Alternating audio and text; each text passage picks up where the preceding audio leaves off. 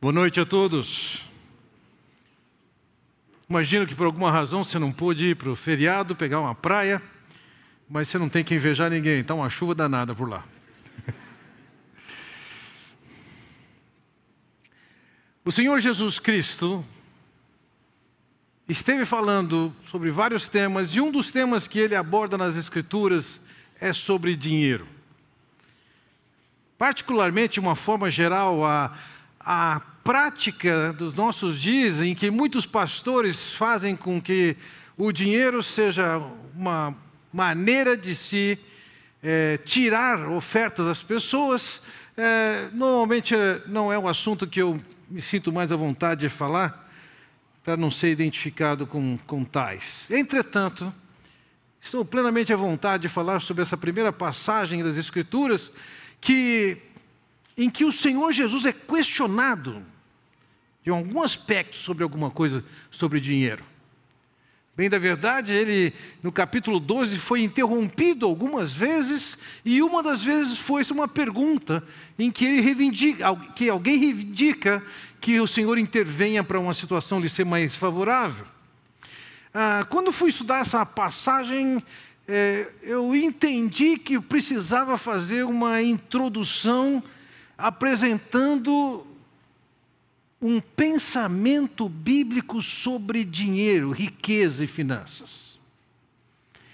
E nesse desejo de fazer uma introdução, antes de entrar na, na história propriamente dita, eu acabei fazendo um sermão somente sobre essa introdução, e na semana que vem nós voltamos ao texto de Lucas mais especificamente. Entendamos uma coisa: o assunto dinheiro, dentro das Escrituras, ele é um assunto absolutamente neutro. O que eu quero dizer com isso é, da perspectiva bíblica e cristã, dinheiro não é uma coisa nem boa nem ruim.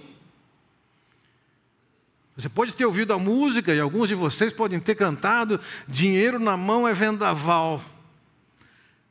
Ou pode pegar um texto bíblico absolutamente distorcido em que diz que o dinheiro é a raiz de todos os males. E não é isso que as Escrituras falam. As Escrituras colocam o dinheiro como alguma coisa neutra. E você, com a sua atitude, vai defini-lo como bom ou como mal. Entendamos isso. Não existe também possibilidade de você, na administração do seu dinheiro, ser neutro. Não dá para você separar a administração financeira de fé cristã. Se você já fez, já fez o caminho de tornar o seu dinheiro um dinheiro mau. Vejam, as Escrituras nos dizem o seguinte: pois onde estiver o seu tesouro, ali também estará o seu coração. Entenda isso. Ele não diz aqui onde está o seu coração, o seu dinheiro vai atrás. O que ele diz é que onde você coloca o dinheiro, o coração vai atrás. Na medida em que você gasta com algo, o seu coração começa a amar cada vez mais o alvo do uso do seu dinheiro. Então é possível você de fato estabelecer com o seu dinheiro um desvio de rota que Deus tem para você, ou pode ser também uma maneira de colocar você na rota do Senhor. Dentre as pessoas que encontraram com o Senhor que tinham riquezas, eu destaco duas pessoas, você vai ver como cada uma delas acabou estabelecendo o dinheiro como um péssimo elemento para as suas próprias vidas. O primeiro deles é Zaqueu. Zaqueu era um cobrador de impostos e deve, e ele era dos grandes. Ainda que ele fosse baixinho, ele era dos grandes. E Isaqueu aparentemente teve uma experiência genuína com Deus. Ele disse: Senhor, estou dando a metade dos meus bens aos pobres, e se de alguém extorquir alguma coisa, devolverei quatro vezes mais. A reação de Jesus é: hoje houve salvação nessa casa, porque este homem também é filho de Abraão. Ou seja, o que Zaqueu fez com seu dinheiro foi reconhecido pelo Senhor Jesus Cristo como alguém que é de fato parte do povo de Deus. Não foi neutro. Por outro lado, nós encontramos uma outra história em Mateus capítulo 19, de um jovem rico que se aproxima do Senhor Jesus Cristo e questiona o Senhor sobre a maneira de ele poder participar do reino, e o Senhor diz para ele o seguinte: Vai, vende tudo o que você tem e dê aos pobres. E o texto de Mateus 19, 22 nos diz: Ouvindo isso, o jovem afastou-se triste, porque tinha muitas riquezas. Ele não ouviu o que o Senhor falou, porque ele era guiado pelas suas finanças. Dois exemplos: o dinheiro não é neutro, a maneira como eles trataram com o dinheiro fosse fazendo com que o dinheiro definisse o que eu vou fazer e o outro, o Senhor define o que eu vou fazer com o dinheiro, fez toda a diferença na vida deles. Dinheiro não é um assunto neutro. Na verdade, a maneira como você usa o dinheiro é um bom barômetro para medir a sua espiritualidade. Veja, as Escrituras em nenhum lugar proibiram o uso do dinheiro. Ao contrário, quando nós olhamos para as Escrituras, nós percebemos que dinheiro está dentro da perspectiva de Deus e pertence a Deus. É Ageu quem fala das palavras do Senhor, em que diz: Minha é a prata, meu é o ouro, diz o Senhor dos exércitos. É Deus quem tem a riqueza. E veja, sendo Deus o Senhor e Deus que tem a riqueza, Ele também é o Deus que capacita a ganhar dinheiro. Em Deuteronômio capítulo 8, versículo 18 diz: Lembrem-se do Senhor, do seu Deus, pois é Ele que lhes dá a capacidade de produzir riquezas. Deus tem as riquezas, Deus capacita para que se ganhe riquezas, e quando Paulo escreve a Timóteo, em 1 Timóteo 6, ele diz: ordene aos ricos no presente mundo que não sejam arrogantes, nem ponham sua esperança na incerteza da riqueza, mas em Deus que de tudo nos provê ricamente para a nossa satisfação. Deus é o Senhor das riquezas Deus é quem dá capacidade de produzir riqueza, e mais, é Deus quem provê ricamente. Então Deus não está fora do assunto finanças. Deus não está fora do assunto capacidade de ganhar dinheiro. E ao longo das Escrituras, além de sabermos que Deus está acima de todas as riquezas, que Deus dá capacidade de ganhar dinheiro, é, que Deus é quem provê, nós encontramos nas Escrituras várias pessoas que estavam bem alinhadas com o projeto de Deus, que foram marcadas por serem ricos. Quero ler sobre algumas dessas pessoas nas Escrituras, para você não pensar que a riqueza em si é alguma coisa ruim. primeiro deles, Jó.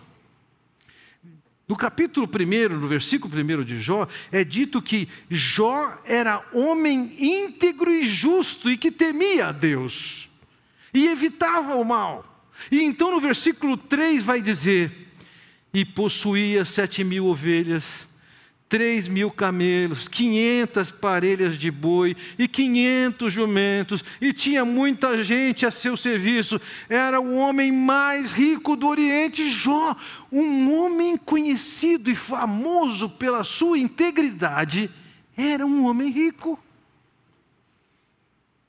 Isso não era um problema para Jó, para a espiritualidade de Jó. Quando a gente vai a Abraão, o pai da fé, o homem que Deus chamou, para começar um povo que iria servir e honrar a Deus. Em Gênesis 13 diz: Abraão tinha enriquecido muito, tanto em gado como em prata e em ouro. e seus descendentes. Pega Isaac, versículo 13 de Gênesis 26. O homem enriqueceu e a sua riqueza continuou a aumentar até que ficou riquíssimo.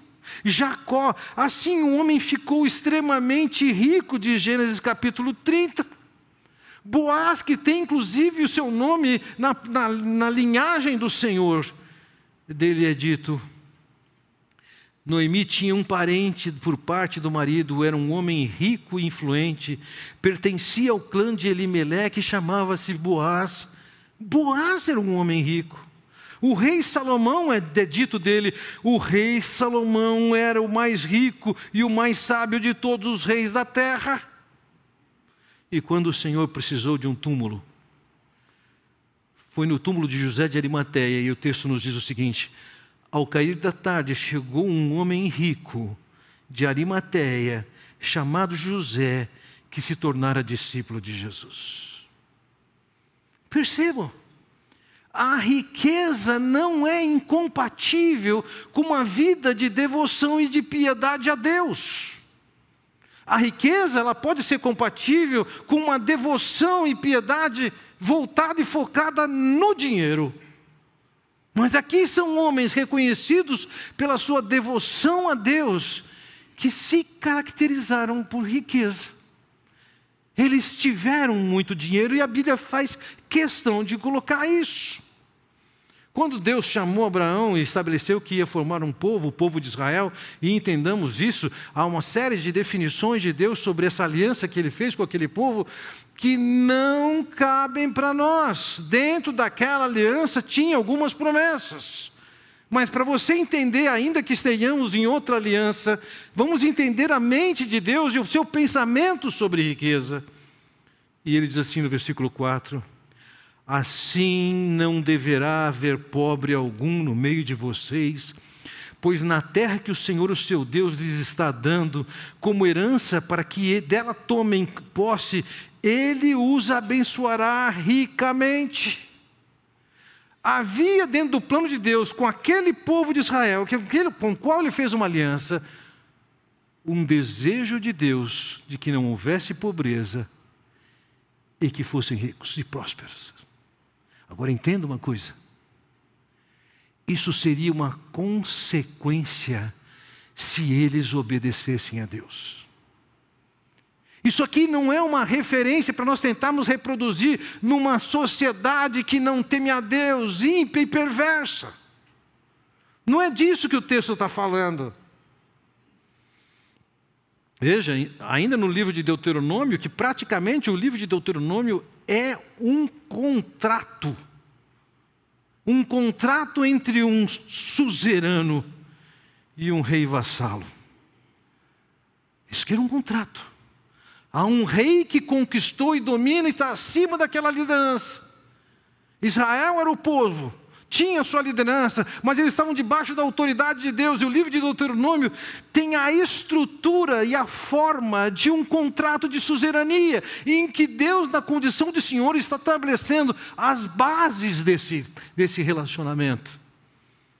E ele diz no, no capítulo 28: O Senhor lhes concederá grande prosperidade. Ah, isso estava condicionado dentro do projeto de Deus e envolvia aqueles, aquele povo ser próspero, desde que eles estivessem andando dentro da, dos, das determinações do caminho ao dinheiro.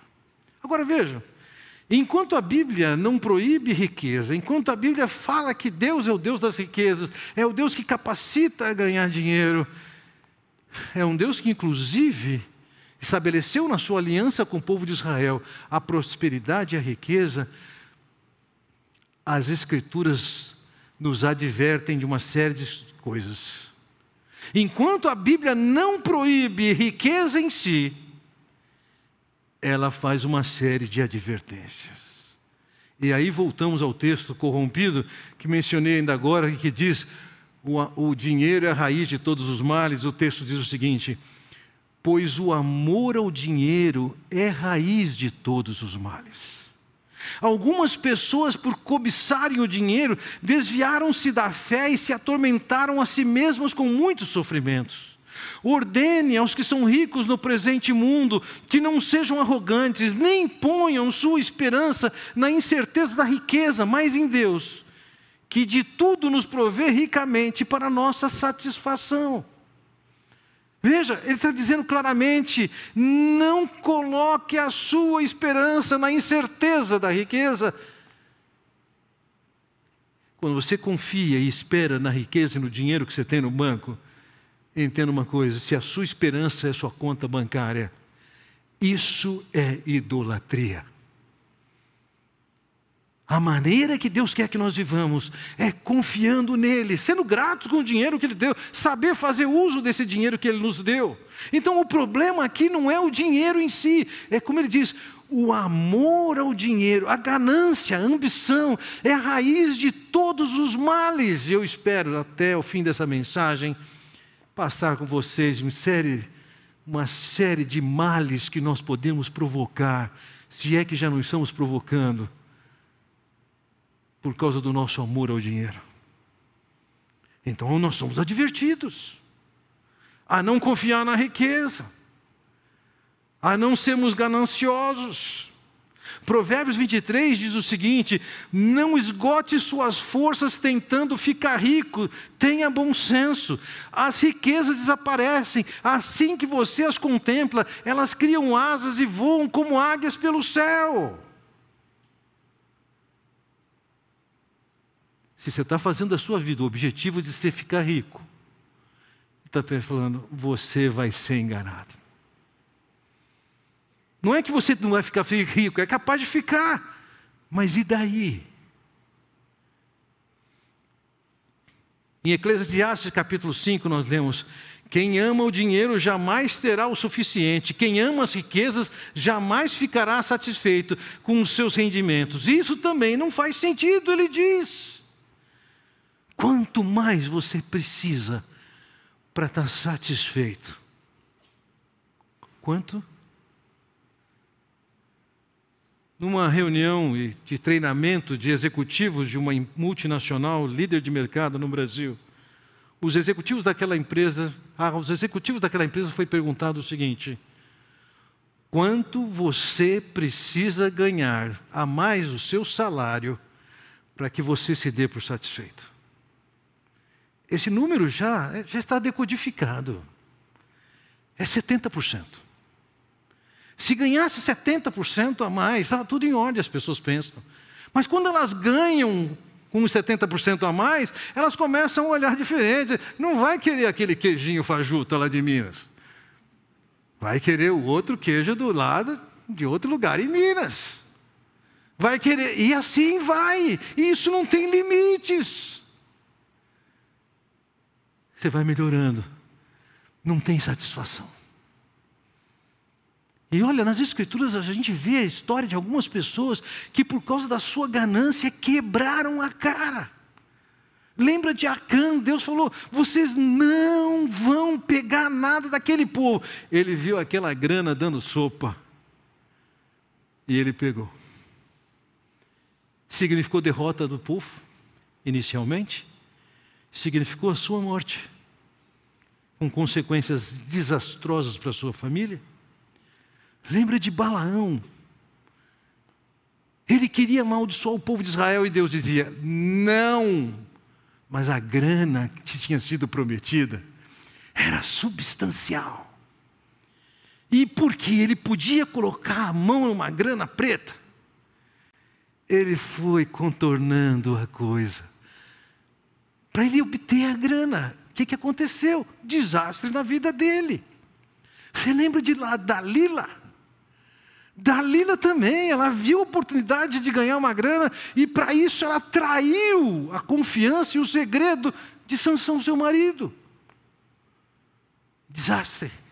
Judas, por um dinheiro porcaria, quase nada, porque naquele momento ele estava incrédulo de que o Senhor Jesus fosse levar o plano que ele esperava que levasse, de que ele fosse o soberano Messias, que colocasse as coisas em ordem como ele achava que devia ser.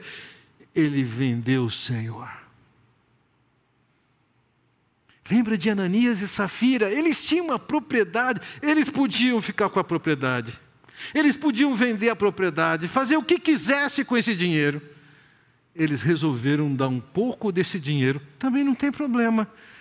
Mas eles queriam mostrar o quanto eles eram piedosos e com aquela parcela que eles deram, eles disseram: vendemos o terreno por isso, o imóvel por isso, está aqui todo o dinheiro. Morreram. Não precisavam de ter vendido. Não precisavam ter dado parte.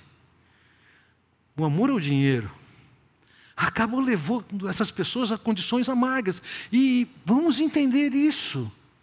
Isso aqui não são coisas que estão somente nas Escrituras, nós vamos olhar a partir de agora Aqui que o amor ao dinheiro acaba levando, e nós vamos ver uma série de histórias aqui, e eu diria para você assim, na medida que eu vou tocando algumas cordas aqui, aí dentro vai reverberar em você, e você pensa, opa, eu estou fazendo isso. Aqui que o amor ao dinheiro leva. Primeiro, a uma negação e um esquecimento de Deus. Provérbios 30 nos diz: Mantém longe de mim a falsidade e a mentira. Não me des nem pobreza nem riqueza, dá-me apenas o alimento necessário. Se não tendo demais, eu te negaria e te deixaria e diria: Quem é o Senhor?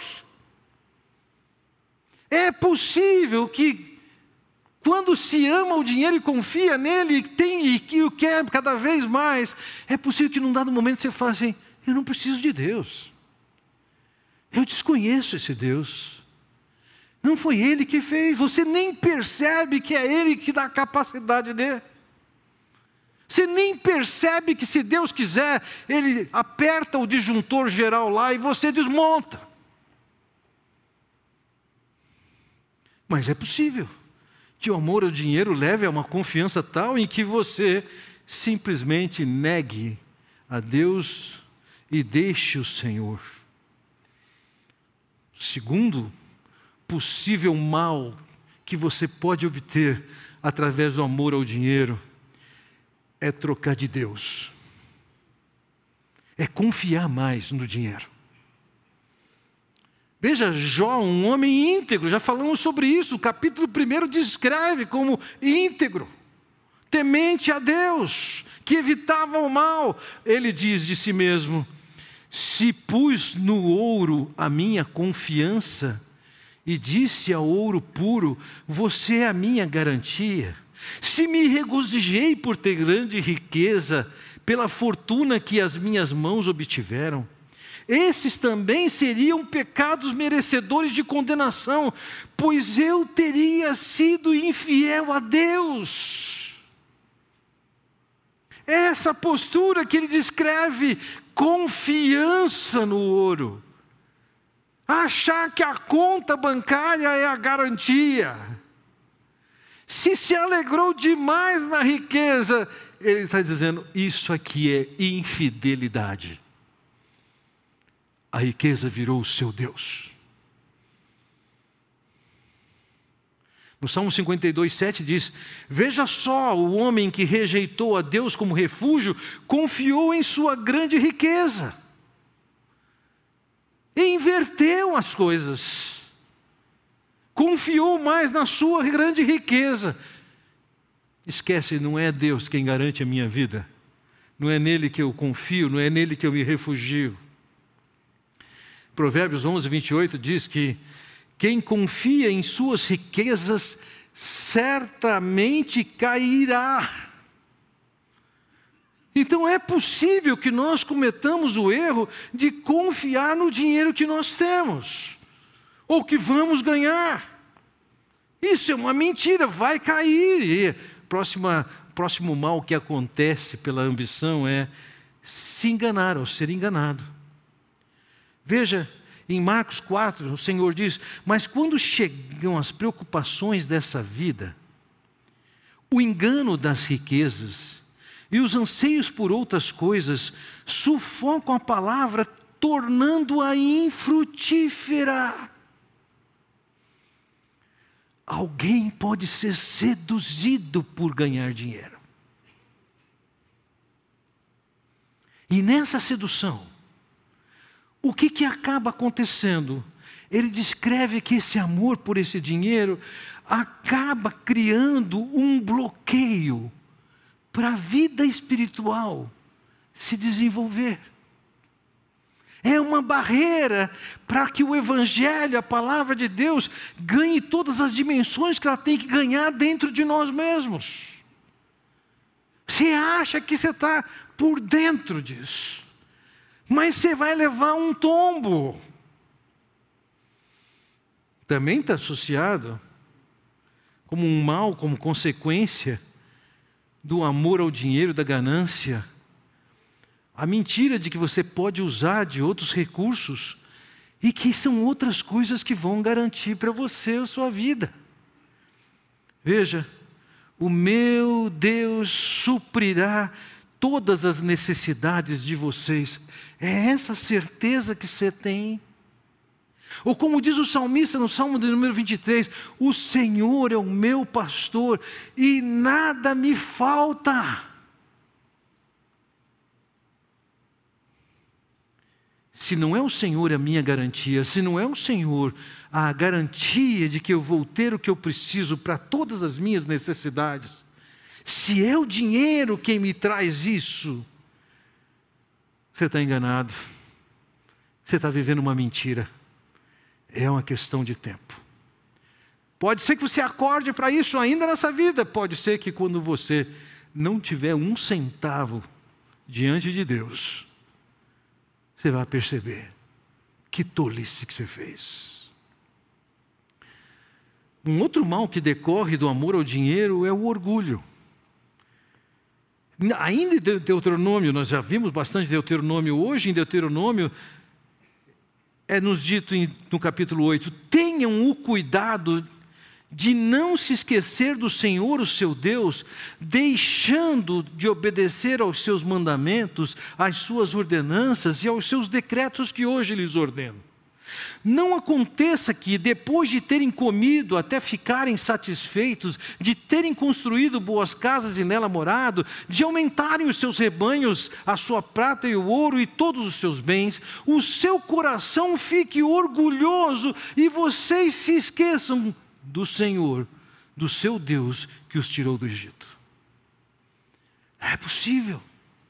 Ligado à riqueza, que você se ache o máximo, que você não precisa mais de Deus. É também um mal consequente da ganância. E praticamente repetindo já o que eu falei, a infidelidade naquilo que Deus estabeleceu. Veja, Malaquias diz o seguinte: pode um homem roubar a Deus, contudo vocês estão me roubando. E ainda perguntam: como é que te roubamos? E Deus diz: nos dízimos e nas ofertas. Vamos entender aqui. Os dízimos era uma contribuição específica orientada para o povo de Israel, dentro da aliança de Deus com aquele povo de Israel. E dízimo, ainda que signifique 10%, eles tinham três dízimos. Eles tinham 10%, e tudo isso era entregue na casa do tesouro, que era no templo, era o lugar de captação também dos impostos da administração nacional. Eles tinham 10% que vinha manter aquela nação que era uma teocracia. Eles tinham outros 10%, que era uma forma de poupança. Eles guardavam lá para a ocasião em que eles fossem a Jerusalém, para a celebração da Páscoa, da Páscoa, dos tabernáculos, o que fosse. E quando eles iam, eles pegavam esse segundo dízimo e eles com aquele dinheiro participavam daquelas festas, comiam e bebiam com esse dízimo. O terceiro dízimo, eles davam somente de três em três anos ou seja, era praticamente 3,3 do que eles ganhavam num ano, que era para fins sociais, assistência, suprimento das pessoas pobres. Eles não estavam cumprindo a parte deles. Eles estavam roubando a Deus. Aquilo que Deus definiu num acordo, no contrato de suzerania que Deuteronômio era, eles eles estavam roubando de Deus aquilo que Deus determinava.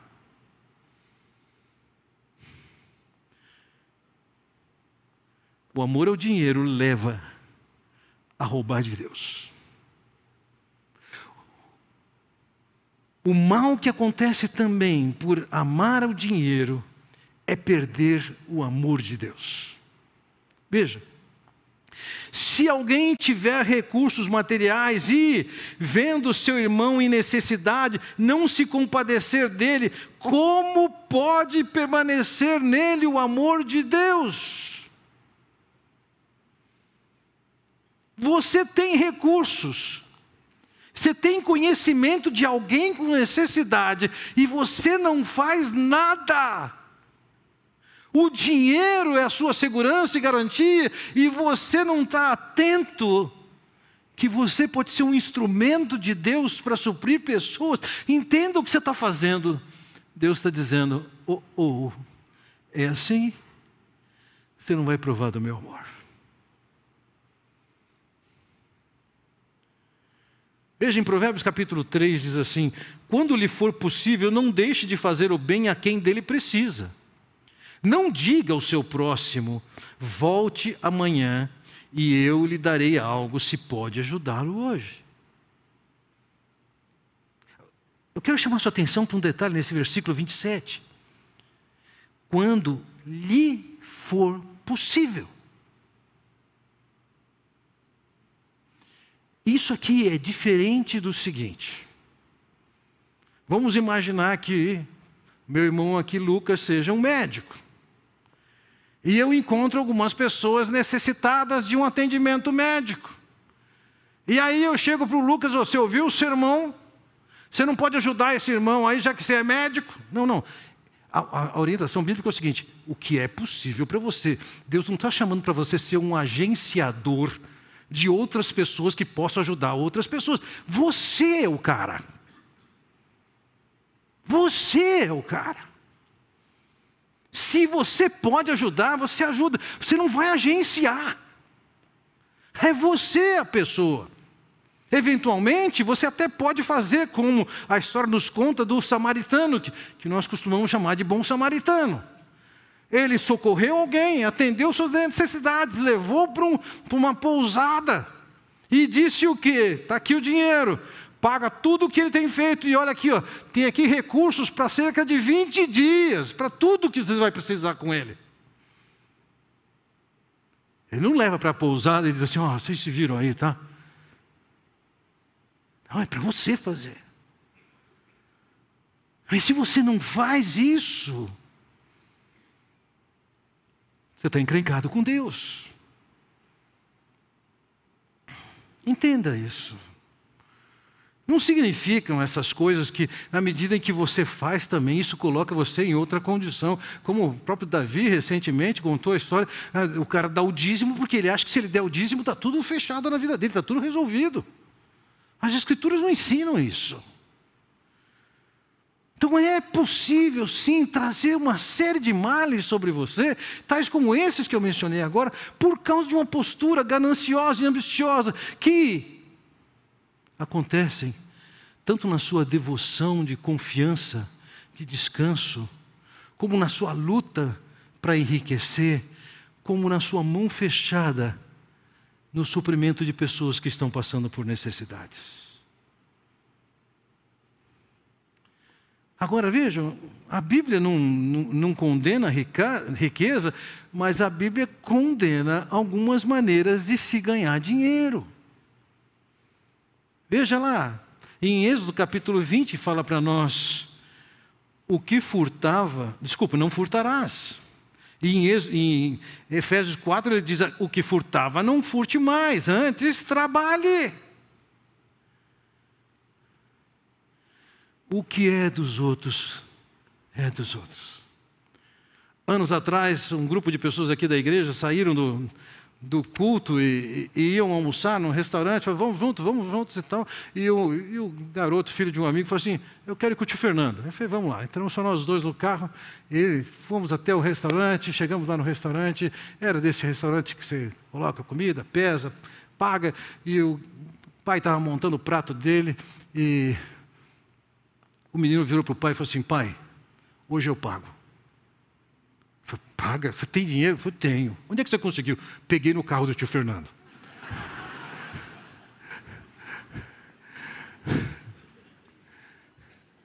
Veja, o dinheiro pode estar dando sopa, não é seu. O garçom, quando trouxe a sua conta e veio a menos, você tem que falar. Não é falar para o pessoal da mesa, nossa, vamos agradecer de novo. Não. Você contratou aquele serviço. Pague. Não furte.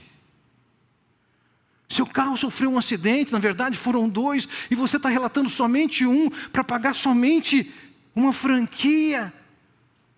Que é isso? Você vai usar da mentira para levar vantagem financeira e perder a bênção de Deus? Você vai optar pela bênção de Deus e falar: perdi dessa vez. Furto não é uma maneira de Deus abençoar e suprir você. Mas também existe a possibilidade de você usar de fraudes. Vejam, os ímpios tomam emprestado e não devolvem. Você pegou dinheiro emprestado? Anos atrás, por uma necessidade assim foi apresentado, de uma viagem, alguém chegou à igreja e pediu que a igreja emprestasse 10 mil dólares para que ele fizesse uma viagem. Não vou nem discutir se era necessário ou não. Mas eu disse: escuta, a igreja não tem esse papel de banco, de emprestar dinheiro. Não que eu tivesse o poder de pegar 10 mil dólares e emprestar para ele, não tinha esse poder, não tinha essa condição de fazê-lo. E eu falei, agora pense no seguinte: imagine que por alguma razão você não consiga pagar. O que, que eu falo para a igreja? E aí ele disse assim: é, nem eu mesmo sei se eu ia conseguir pagar. Oh, que pérola! Você pegou dinheiro emprestado? É para pagar.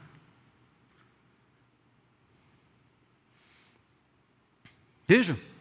Em Oséias é dito como os descendentes de Canaã, comerciantes que usam balança desonesta e gostam muito de extorquir. Naquela sociedade em que as coisas eram pesadas, as nossas são também, né? a gente considera que aquele saquinho tem um quilo, tem um litro. Mas você pode prometer uma coisa e dar somente parte para diminuir o seu custo e aumentar seu lucro. Esse não é o jeito de Deus.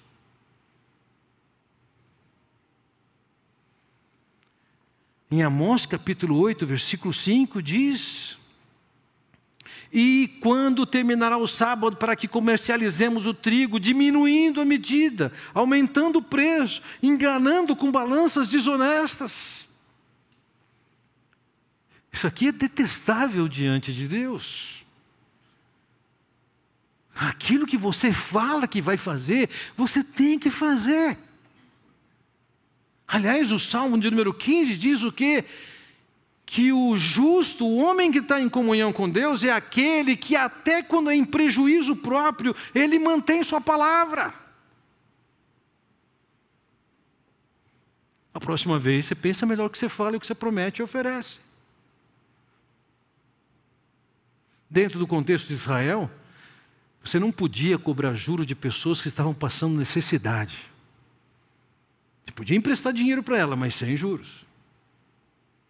Veja lá em Êxodo capítulo 22. Se fizerem empréstimo a alguém do meu povo, a algum necessitado que viva entre vocês, não cobrem juros dele, não emprestem visando lucro. No trabalho, no serviço de atender alguém por causa de alguma necessidade, está dizendo, não cobre juros se a pessoa está carente e necessitada. Em Levítico 25 diz: Não cobrem dele juro algum, mas temam o seu Deus para que o seu próximo continue a viver entre vocês. Vocês não poderão exigir dele juros, nem emprestar-lhe mantimento, visando lucro. Neemias vai acusar o povo, dizendo lá em Neemias 5, versículo 7: Vocês estão cobrando juros dos seus compatriotas. No versículo 10 ele diz: Vamos acabar com a cobrança de juros. Não que as escrituras sejam contra os juros, você vai ver que o próprio Senhor Jesus diz o seguinte: era melhor que você tivesse colocado meu dinheiro para se render no banco.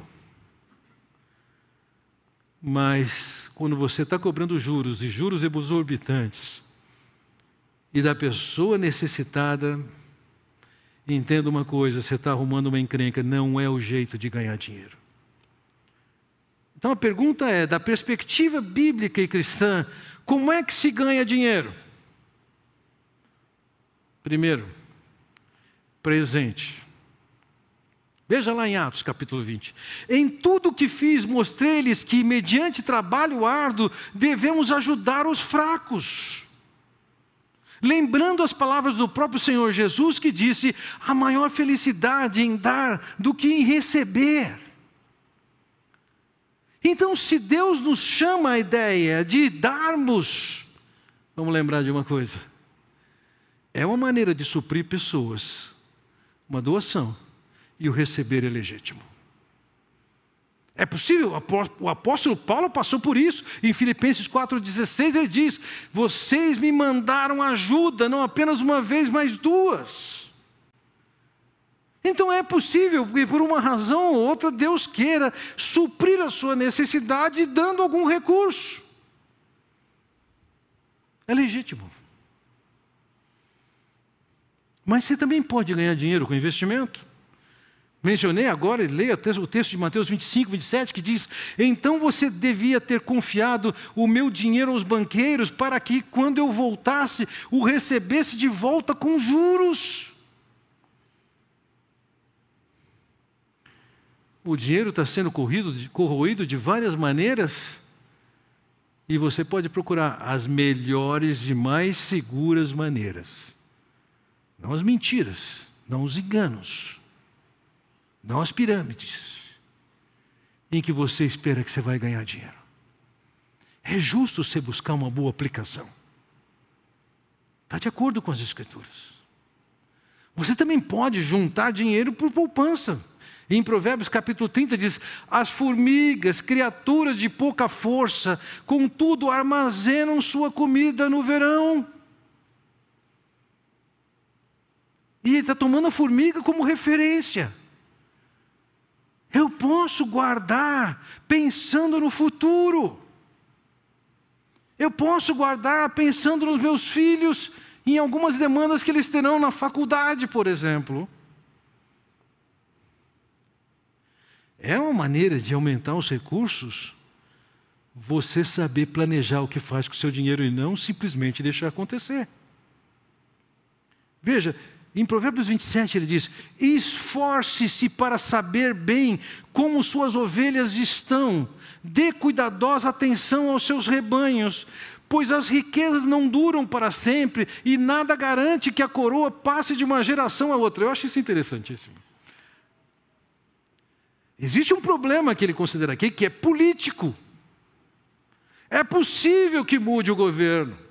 É possível que o, o príncipe não se torne rei. Gente, nossa segurança não está em política, é no Senhor. Agora ele diz para você o seguinte: esforce-se para ver o estado das suas ovelhas. Olha para o seu rebanho. Qual é a condição dele hoje? Qual é a condição do pasto desse animal? Qual a condição de saúde desse animal? Porque esse animal que eu trato bem hoje, ele me dá lucro amanhã. Mas eu não cria ovelha. Ah, é? Com o que você trabalha? Ah, eu trabalho com TI. Ótimo. Olha bem para a sua ovelha. Como é que vai? a ferramenta que você domina hoje? Qual é a perspectiva que essa ferramenta tem a médio prazo e longo prazo? Quando isso vai cair em obsolescência? Não adianta você ficar agarrado, casado e abraçado com uma profissão que está com seus dias contados. Olha bem para a sua ovelha. Talvez você tenha que fazer um investimento sério de estudar alguma coisa que tenha mais vida, mais perspectiva. Não adianta você simplesmente chegar naquele momento e falar: o que, que eu faço agora? Max Geriger conta que alguém chegou para ele e disse: Olha, perdi meu emprego, não sou especializado em nada, não falo inglês, o que, que eu faço agora? Ele disse o seguinte: senta e chora.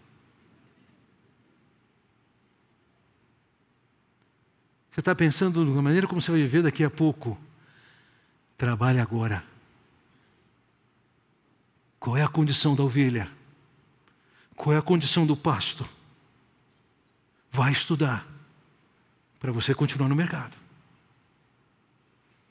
Planeje.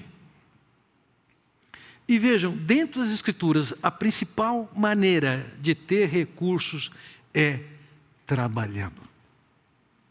Trabalhar seis dias e nele farás todos os seus trabalhos.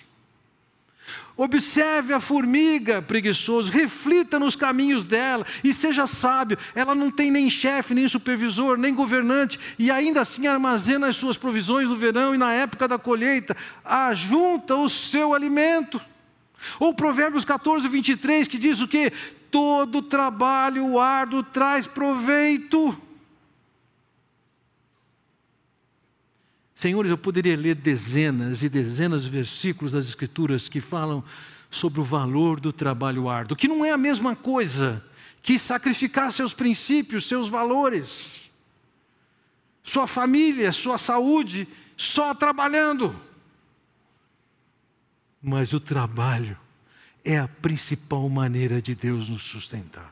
Ah, eu prefiro a do presente. Uhum. Mas no presente você não pode contar com ele. Com o seu trabalho você pode contar. É a minha expectativa com vocês nessa noite é que você entenda.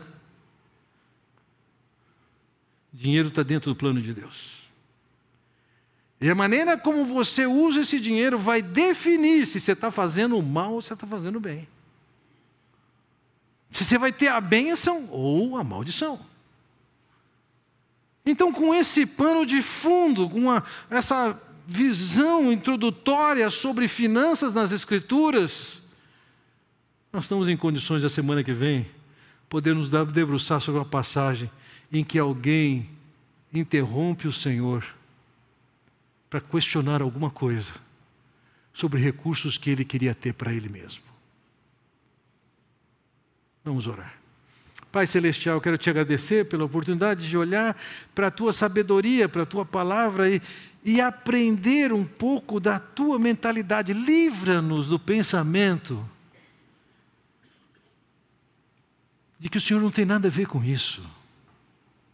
Faz-nos ver que o Senhor quer participar ativamente, com grande influência tanto na maneira como que nós ganhamos dinheiro, como na maneira como nós gastamos. Sê conosco, Pai bondoso, que possamos viver dentro da tua sabedoria e das tuas possibilidades. É o que eu oro no nome do Senhor Jesus. Amém.